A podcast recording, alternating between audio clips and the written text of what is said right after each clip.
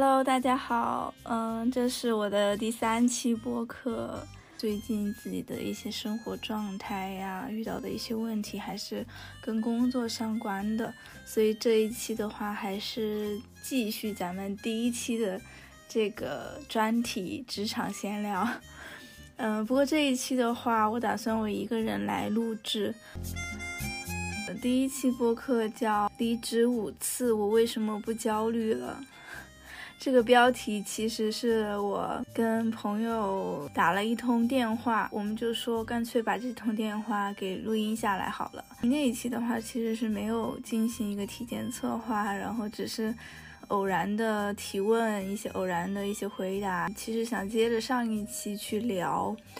嗯，因为其实对于职场工作的这个话题，相对于很多人会去做职业规划而言，我就。不太会去做这种规划，理性层面来讲，这个确实是挺糟糕的。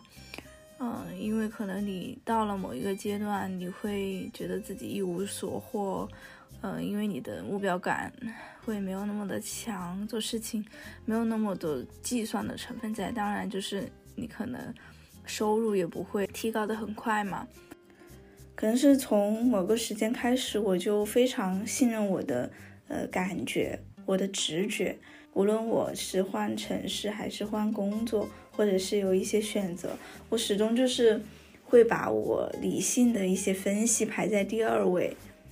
把我的直觉放在第一位，是因为我感觉我的直觉里面是某种经验汇聚之后形成的一种直觉，觉得如果你做了一个选择之后，你会后悔。或者你会有所遗憾，往往是，嗯，你会推翻你之前的那个理性分析，嗯，所以推翻那个决定。然后我，因为之前我做的一些选择，可能把直觉放在了第一位，我觉得这就是根据我个人经验所做出的一些选择，嗯，所以我感觉这种看起来是比较笨拙、比较低效或者是不靠谱呃的这个方法，其实是要调动你。自己切身的这种经验，嗯，并且张开一些触角的，也许是惯性吧，也许是用你生活出来的那种惯性、那种感觉去做的，嗯，决定。距离上一次录制职场博客还是七月份，现在已经。嗯，将近五个月过去了，这段时间自己想了非常的多，主要是也去做了一些之前从来没有做过的一些事情。不过呢，我还是想从自己目前的状态来聊起，就是在我整理这一期播客之前，我的心态其实，嗯，并没有那么的平和，其实甚至是。嗯，有一点茫然。嗯，这种茫然不是那种焦虑，会影响到你正常的生活跟情绪状态，而是涌动的一种情绪，暗流涌动一样。不过这种感觉其实长期以来，我感觉它一直都在我的身体里吧。它一方面让你难以启程去做一些事情，让你难以有那种活力，嗯，去放开自己。但另一方面，它又会在内部，嗯，汲取一些能量，好像聚集在一团，然后慢慢的、慢慢的到了某一点，它就会爆发出来。它也不是爆发，它可能就会成为一个什么，你稍微能够，嗯，有一点方向，嗯，不再那么的茫然。但是前段时间我真的还是挺茫然。具体来说，早上可能闹钟响，你然后醒了。然后你的第一反应，你脑袋是空白的，就是你不知道你今天要干什么。那个不知道不是真的不知道，觉得你好像做什么你都不知道，你为什么要这么去做？你吃早餐，或者是你要去上班，你要去。嗯，坐地铁，就一些很细节的事情都会在我脑海里面重现，但是我都觉得这些事件都没有那么的有意义，不知道我为什么现在要起床要去做。所以无论是在一些空白的间隙吧，就是在一些相对比较个人处在一个空间，我就会间歇性的这种茫然的状态。嗯，所以我意识到这样的，我我还是得应该对我的生活稍微做出一点调整。嗯，所以前两天的话，我也是开始梳理，然后这几个月来自己心态上的一些变化也好，然后可能有些东西慢慢清楚，这种茫然的状态稍微就会缓解一点吧。前段时间好像是刷到一个视频，就看到一句话，就是说。嗯，我这个人就是躺的时候想卷，卷的时候想躺，永远年轻，永远左右为难，一切都是最不好的安排。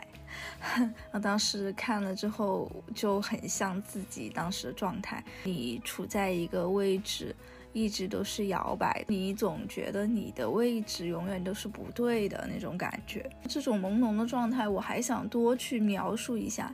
其实不是完全的消极，是很朦胧，它一直在。持续很像是在溺水的那种状态，嗯，溺水的时候你又在不断的找这个浮标，但是你就觉得哪个都不是对的那个，所以你就一直在找，仿佛你的生命中缺少了一些真正重要的东西，就是没有一个东西能让你觉得它是那，它是可以很稳固的，你始终会有一种对于自我身份认同的迷茫，比如你不知道自己真的。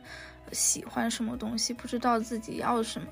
缺乏一种能量，然后去支撑你去做一些事情吧。一部分人哪怕是接受的教育也好，自己有一些机会也好，去找到了自己喜欢或热爱的事，呃，不断尝试到自己适合的东西。但是我觉得有大部分的人做的并不是他自己本专业的事情，我觉得还是挺难。就是当你真的有了去。探索这个世界，这个，嗯，你自己的这个身份，你想要成为的人的这个时候，我觉得才是你自我觉醒的第一步吧。嗯嗯，我对茫然或者迷茫那种状态的认知是在不断变化的。之前，嗯，因为这种状态，我会非常的焦躁，嗯，就觉得无法跟自己和平共处，就是无法自处吧。嗯。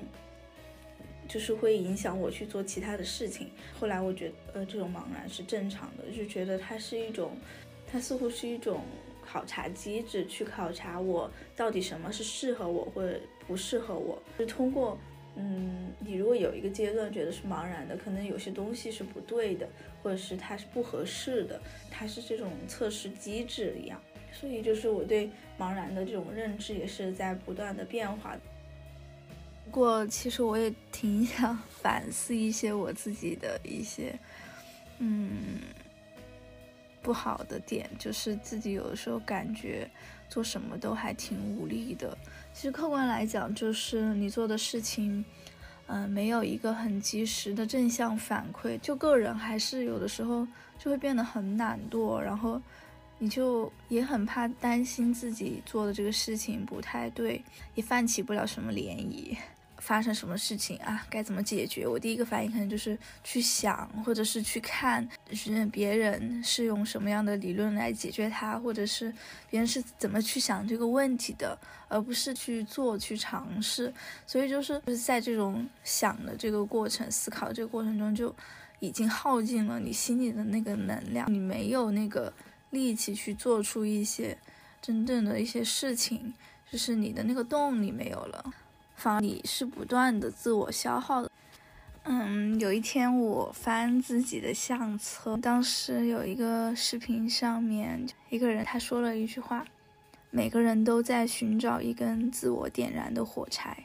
就觉得我这种茫然的状态，好像就是缺了那一个火柴。突然发现我真的是需要这样一根火柴来点燃我。好像年轻就是有这样的一个魄力。或者是这样自我奉献那种精神，就是你很想把自己投入到某一个东西上面去，而那个东西是你会坚持的，你是你是完全热爱的，是可以把自己投入进去的。你会觉得至少你是这些东西是有意义的吧？包括我记得我的第二期博客当时有采访一个我很喜欢的摄影师。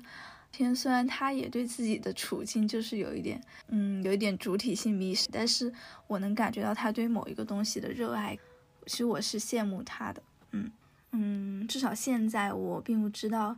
嗯，怎么去寻找这一根火柴？嗯，怎么样才能找到，或者是，嗯，真的有这样的一根火柴吗？嗯，这期播客呢，从我现在的生活跟精神状态聊起，然后这样倒回去聊哈。就是在我做这个职嗯第一期职场播客，其实是当时有发一条小红书，跟我第一期的那些内容差不多了。就是我为什么不焦虑了？我现在对于我迷茫的状态是这样认知的这么一个情况。直到现在，就是已经过了五个月了，几乎就是每天嗯都还是有十个赞以上这样的一个数据，大概有十十四万的浏览，然后有。接近三千的点赞量，然后九百多的收藏跟三百多的评论，然后就是这个数据就是还还持续在点赞。是发的时候我还挺惊讶，会有这么多人来留言，嗯，包括他们的经历，甚至更加的让我震惊。就大家的想法还挺蛮不一样的，嗯，就是让我感觉换工作好像就是成为了。嗯，换工作大概是这这个这个时代的年轻人的一种常态吧，就是有好多人一年换了四份、五份、六份工作，然后还有一个是三年换了八份工作和换了十份工作的，就是 是大家都是处于这种，呃，换工作的这种流动性当中吧。我觉得有可能是现在年轻人就是还是更加希。呃，这个工作是为自己的生活能量加持的，而不是来撬走你的生活的，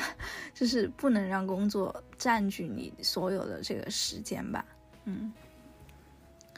相对于就是说你要求工作给你带来的钱呀，或者是权利啊，嗯，当下的人是更多的去需要这个工，更多就是需要工作这个。是这个过程所给自己带来的一些满足感也好，就是更多的是就是这方面满足感，满足感也好，或者是它能够让你，呃，就是因为我觉得，嗯，人的这个，因为人他是有很多。因为一个完整的人，他是有很多不同的面相，嗯，工作、生活、他的爱情、他的朋友，或者是他的热爱的东西也好，就是会有很多层面。但是，但是工作只要求你某一某一个方面比较的专业也好，你的技术过关，然后，但是他，嗯，对你就会忽略你整个人的在各个层面上的发展，所以他某某种层面上是，嗯，让你不太舒适的。就是如果这个工作的这个权重过多，就会影响你的整体的这样的幸福感啊。有人说我是我是不敢离职，我没有想好自己真正要什么，但是我对呃目前的工作我感到非常的痛苦，真的非常的痛苦。这人他说痛苦说了两遍，嗯，真的就是处于这种矛盾当中，就是你目前的工作你不喜欢，但是你又没有没有想好自己。真正的要什么，就是你对自我的探索这方面太少。你如果真的，那就是到非常痛苦的阶段，你至少应该停下来想一想，你是，嗯，有什么方法能够去探寻你，探寻真正要什么。如果在这样的一个挣扎这种笼子里面，你是会重蹈覆辙的。我觉得，嗯，我倒不是说要你就应该去离职或者怎么样。而是，你至少应该去做一些微调、一些调整，就是在你的这个情境下面，嗯，当然去找到自己想要的东西，就是没有那么简单，我觉得也是很难的。你可能要付出更多的时间，你必须得放弃另外一些东西。然后另外一个人说，嗯，我现在嗯这份工作做的很艰苦、很痛苦，嗯，我已经觉得没有自己了。可是离职，我又没有够多的钱可以撑多久，就这么一边做一边熬，痛苦极了。我想做自己想做的事，可因为工作剥夺了我所所有的时间。哎，这个朋友也是跟上一个一样，在现在的这份工作里非常的痛苦，但是还在里面熬着。嗯，还有人说我也经常辞职。最常干的工作才一年多一点，不是因为浮躁，而是觉得学不到什么东西，心累又不挣钱，没有价值感。被老板当廉价劳动力，什么都要做，工资还是各种低，得生活啊，工资低了，生活质量差，心情也跟着差，都没有动力了。嗯，还有人说没赚到多少钱，一直卡在这里面，没法动弹，没办法喘息。二零年毕业，换了六个公司，实在是不想当个普通员工，实在不想做反反复复没有意义的工作内容。现在打算脱产，准备一战考研。嗯，另外一个人说，嗯，因为经济压力，现在还是在一堆招聘信息里找工作，有时找到了，尽管不喜欢，你仍要说服自己，要为了生活。不要对工作抱有实现自我价值的期待，就是完成别人的要求而已。实现自我价值可以找自己兴趣入手，或者自己单干。嗯，时常想象，如果自己是一个刚出狱或者创业失败、身无分文、找不到正经工作的人，那我就去。冲浪店当义工，一天工作四个小时，剩下时间就是阳光、沙滩、大海，一无所有的人更有做想做的事的自由。我觉得这些真的是一些很无力的事情，嗯，但我始终不觉得完全是个体的原因。我觉得总的来说还是大家的一些判断标准。有一些问题，目标感很强，你始终要有一个目标，然后就是你的弦得一直绷着，其他很多地方过一天算一天。大家的那个价值判断的标准太单一的，我觉得有很多这样想法的人，其实甚至都可能，有可能就是脱口而出对别人的一句评价，就是。你想多了吧？你这是在异想天开吧？肯定要考虑现实原因啊！我倒不是说真的，就是所有的人都会有一种共同的出路，但是我觉得可能，嗯，找到每个人生活不同情境里面那种可以松动的那种可能性，我觉得就挺好的，嗯。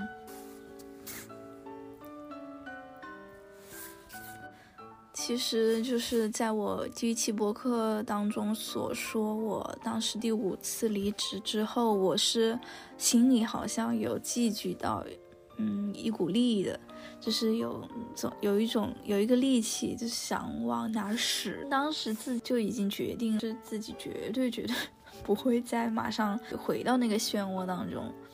所以当时自己就就去嗯到处看看，然后去网上。嗯，冲冲浪，去看看大家是就是在这种状态是怎么去调整过来的。具体来说，就是当时我不太想，嗯，去进行太多的这个情绪劳动吧。就之前的工作就是创意性比较强，你也会跟很多人去沟通，然后就会有一些情绪劳动，这方面就是对我的消耗非常的大。所以当时的我带着这些。不舒适，然后又带着部分的这种迷茫感，所以就不想去工作了。嗯，然后我就阴差阳错的找到了一个兼职。嗯，一方面是心里担心自己是在做兼职的时候，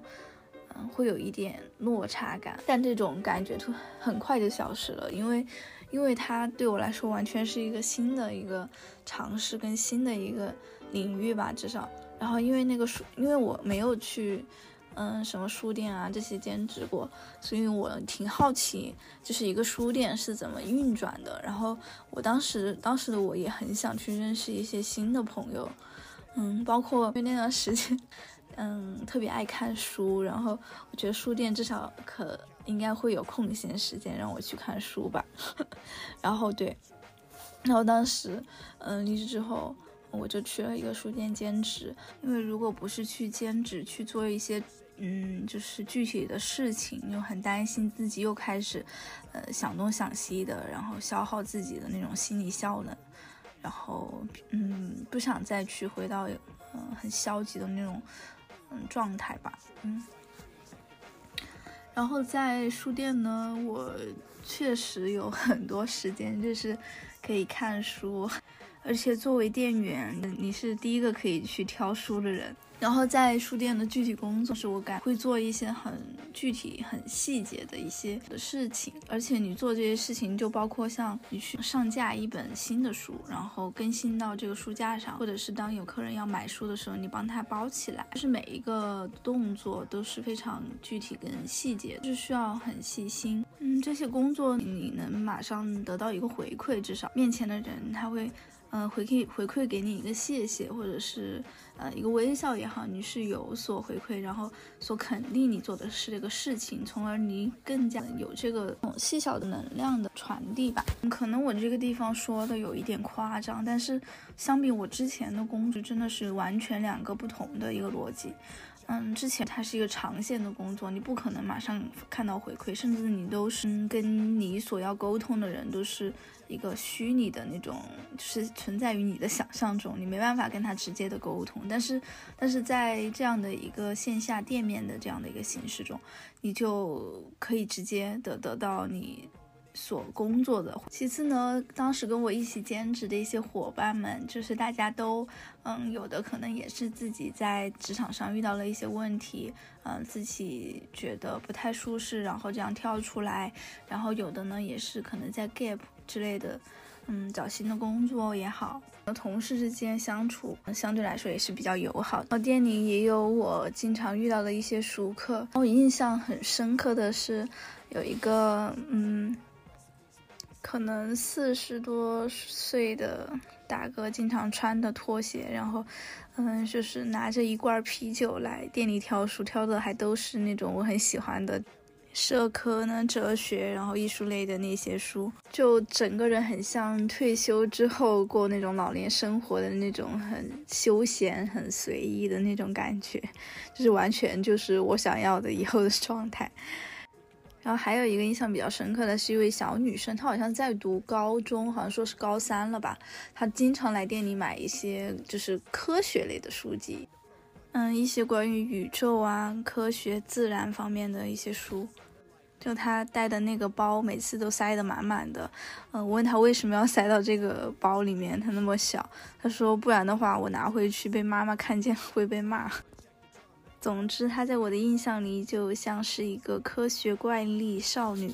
但当时的是还蛮希望能够与人相连接，然后，嗯，想要认识新的朋友的那样的一个心情。那当时的那个做兼职，可能你没办法去打扰正在选书的，呃，这些顾客。嗯，并且当时确实就是大部分时间你都是，如果不不不在整理书的话，你可能在前台，就是没有没有人买书的时候，大部分你都可以看书嘛。我当时在书店的那种，可能天天看书啊什么的，我感觉它就像我的一间屋子，就是我每次去嗯上班，然后可以有空闲，经常会有很多空闲时间看书的时候，就总觉得自己好像。把自己就是每天的日常安排可能都是那样的时候，而且你没有去做其他，全都是一些很理念概念化的东西，就感觉它成为了我那种逃避现实的一些手段吧。当我们沉浸在书里面的时候，可能现实这些问题可能都像不存在一样。但是如果读书只是我们逃避这个世界不如意的这种工具的话，嗯，似乎你可以用书的力量来对抗这个世界，但是你。走出书，你会发现很多事情你还是那么的无能为力。嗯，我就感觉仿佛就是因为我之前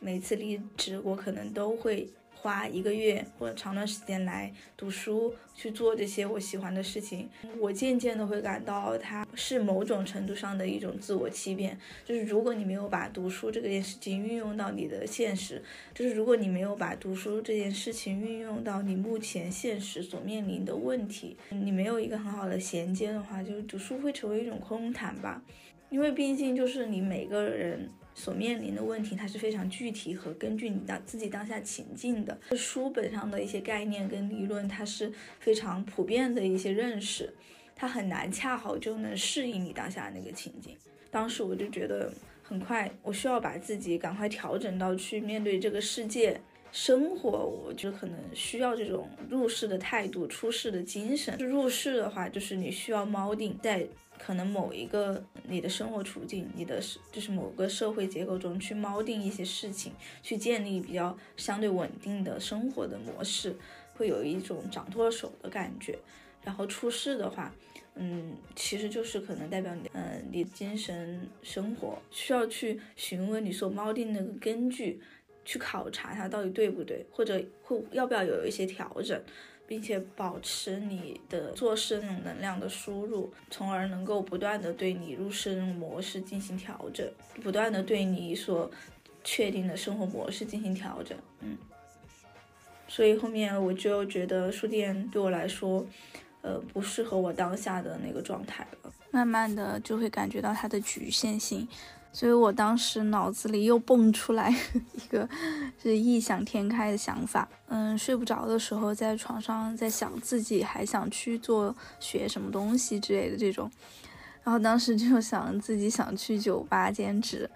嗯，或者是去咖啡店也好，能学一些实际的操作技能吧，至少。嗯，后来呢，我就去面试了一个酒吧。嗯，当时第一个面试的酒吧呢是一个网红酒，然后跟那个店长聊了之后，知道他们这流程化做酒，比如说这第一步是倒酒，然后这这个人就负责倒酒，下一个人就负责聊，然后另外一个人就负责呃做装饰，然后再下一个人然后做什么什么，然后他们就是这样一杯，每个人做不同的步骤。很难，就是一个人做一杯完整的这样的酒，因为可能他那个店就是比较大，然后人多起来的时候就忙不过来，所以的话里面的工作模式是这样。是当时我跟他，嗯，面试，然后聊聊了几句之后，就觉得这样的工作模式应该不太适合我。第一个是我不不想那么累，然后其次就觉得那样做出来的酒，我就是学不到它整个的那个你的哪一步操作会对酒的味道有所影响啊，或者。更更别说你要学一些酒类的知识，就是在这么一个比较忙的店，可能很难去学到，可能只会沦为一个做酒的机器吧。我后面嗯找的那个 bar 还挺好，他能早 C 晚 A 的那种。他白天是咖啡店，然后嗯，如果我有时间去兼职的话，我能学到做咖啡，然后晚上的话就可以做呃调酒师助理。嗯，整体来讲的话，我观察下来，在这个鸡尾酒吧的一个工作环境。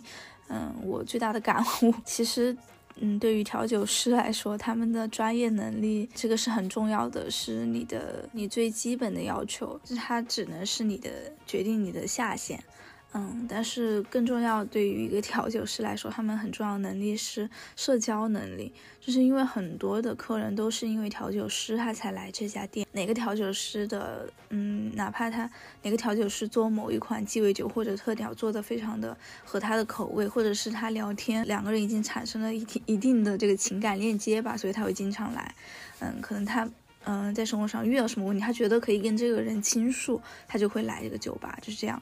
所以我当时待的那个 bar 的主理人也都是，嗯，社交牛逼的那种选手吧。且当时对我来说最大的一个改变是，我要从就是白天的那种正常作息，改到下午六点到晚上凌晨两点的那种工作时间。这家店当时离我家还很远，我每天几乎都是要打车回去。到家几乎就三点半，然后偶尔得四点多回去，那种情况都有。不过当时我观察到一个是，很多调酒师他们的社交时间都是在凌晨两点多，那些酒吧附近面馆是我们的主调，就是说他好多嗯调酒师朋友都是在面馆里面认识的，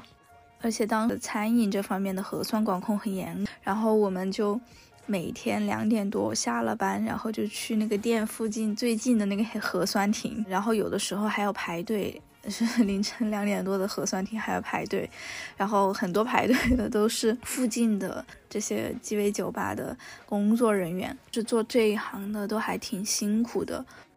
嗯，但是对他们来说，选择这个职业。就代表他们已经默许了这样的工作节奏，以及他必须为这样的工作节奏去调试自己生活的方式。应该还是会有很多人，嗯，乐在其中吧。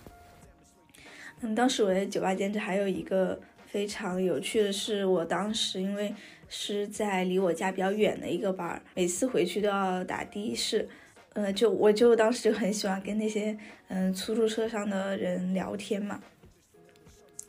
然后有好多的人都是因为疫情原因，然后丢了自己正常的工作，然后就租了个车，然后就直接干滴滴，都是第一次干滴滴。然后当时还遇到一个刚干滴滴第三天在我的一个司机，然后他跟我聊了很多，他是来上海是怎么找到一份工作，然后怎么因为疫情，然后工作不顺利，然后又。这样子出来干滴滴的很一系列故事，后面有机会我也想把 这些故事做成一期播客吧，嗯，就当时还挺有趣的感觉。当时他嗯把我开到了我家楼下之后，感觉还没有聊够，我们还呃在我家院子里绕了几圈，特别有意思。然后后面呢，我有的时候又会去做白天的咖啡兼职，然后我就学了很久的拉花。就这个事情真的是看起来很简单，但是就是你要学成一个拉花，你从前期的这个压粉，然后打奶，以及你呃融合每一个小的细节，都能决定你最后这个拉花的成成功与否，拉花拉出来好不好看。嗯，到最后我离开店之前，我还是能够拉出一个完整的这个心形。嗯，现在回忆起来，我当时做咖啡店员觉得很舒服的状态，是我，嗯，当时一个人早上九点钟去开店。然后把窗户打开，因为当时的天气非常好，然后外面是一片绿荫，然后把窗户这样打开，然后外面的那个风吹着那个叶子簌簌作响，真的很特别夏天，真的特别舒服。然后因为当时店里面也没有多少客人，然后所以我就可以很细致的去做这些工作，比如说，嗯，把一些植物搬到外面去，让它晒晒太阳啊。可能有的时候生意真的很不好，当时还会自己呃学一下手冲咖啡之类的东西，粗浅的学习一下。嗯，我当时在这家店兼职了大概有两个多月。嗯，店里的其实很多同事他们长久规划，嗯，有的是想要做专业的调酒师，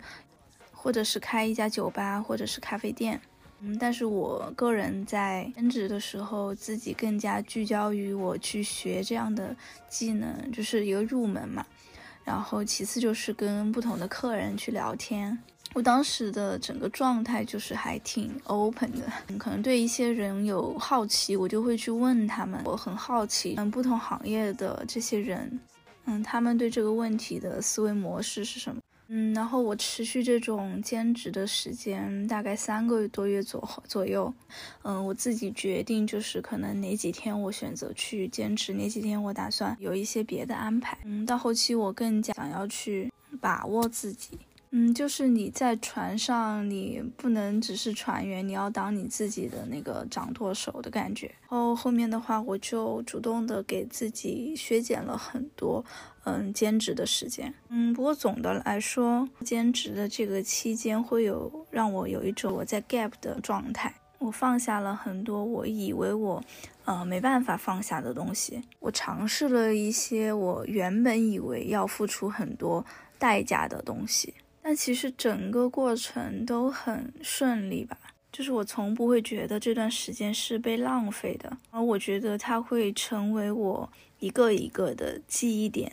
我觉得它是闪光点。其实我也特别后悔，当时在我兼职的时候没有实时的把我当时心里的一些想法记录下来，因为那个不断尝试跟。有点突破原本的那个自我的我的状态，他是那么的智能，但是他是那么的勇敢。嗯，在那个期间，我做的事情是能够让我自己自洽的。是你双手的劳动所创造出来的一些东西，它会更加的实在，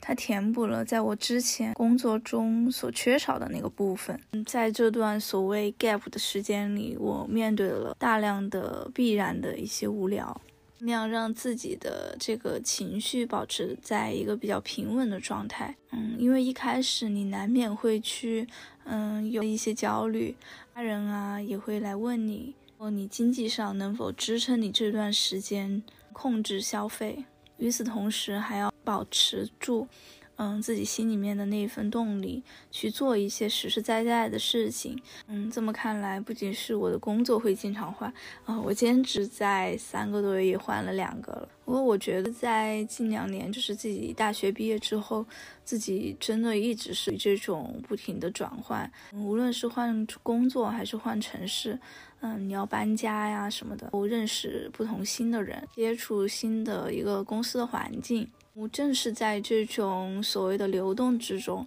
嗯，我会意识到自己有很多地方都是有所选择的。但当我意识到我有很多选择，并不是在我非常自由的时候，反而是在我记得当时就是我在上海隔离三个月的时候，就是完全被隔离在家。嗯，当时身边也没有朋友，嗯，你的活动空间是非常有限的，能吃的食物也是有限的。你能进行的娱乐方式、社交方式也是有限的。那个时候，就是在我仅有能够利用的这个空间或者是资源的状况下，我能够怎样跟他排列组合，让我现在的生活能够稍微好一点？嗯，隔离了三个月，最初就是看了一篇文章，对我影响还挺大的。这篇文章叫《把隔离逆转为创造一种经验的自由》。主要就是讲的是斯蒂格勒，他他是一位哲学家，但是之前的话，他是因为因为抢银行入狱，然后在监狱里面，他把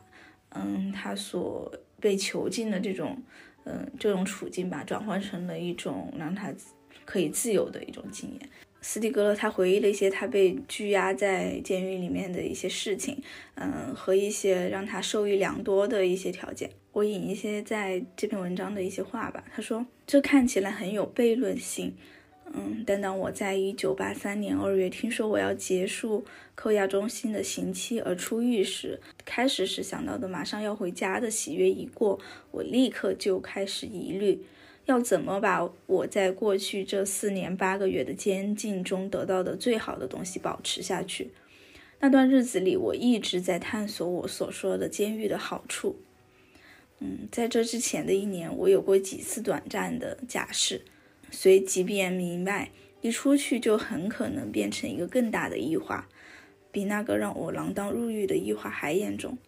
在里头的时候，幸而有德哈纳类哲学家相助。我一丝不苟地发展了一种极其严格的自律，而在这之后多年里，都给我了比以前更加强烈的满足感。显然，代价是付出痛苦的开始，但事实总是如此。想想攀岩和马拉松吧。嗯，这篇文章让我感到我自己是有很多选择的。我反而是在，呃，我的自由受限制的时候，我感到我是自由的，我感到我是有选择的。所以是在那种非常嗯狭小的空间、常有限制的状态里，我才意识到自己原来有那么多可以排列组合自己生活的生活模块的这种方式。我觉得很多人都会忽略掉自己是你是有选择性的去做一些事情的，好像会忽略掉自己能做的那个微小的动力。但是我觉得我的问题是下一步，这种流动性会去往一个不确定。其实就说回到我最开始的那种嗯茫然感，总是觉得那个最好的东西似乎永远在别处，你总觉得自己现在的这个位置是不对的，所以你不断的去投入到下一个新鲜的事物里面去，不断审查自己现在的这个生活，这样的质疑和反思好像永远没有终点。但你好像又永远都找不到一个支点或者是节点，能够转向你所真正能够投入热情的事情里面去。我不得不问，在我或者是在很多人现在还有一些能量想要去做一些真正的事情，抛下你已经被定义了的身份，是不是还留给我们这样的一种？它并不是充满冰冷计算的。只考虑工具理性的工作的意义到底是什么？为什么普遍的年轻人在工作中会感到失落、丧失意义感？当我们长期困扰在一个自己明确知道自己不喜欢的东西里面，该如何做一些微小的调整？以上就是这期播客的内容。这期播客录制于二零二二年。十二月中旬，我还是在不断的对我的个人经验进行发问着，嗯回答理解，或者有一些有一些是误解。嗯，就像我的那个前言里写，这也是一次尝试，去经验、行动、提问题，走进一场场混沌之中，然后再看看他会把我带向哪里吧。谢谢大家的收听，咱们下期再见。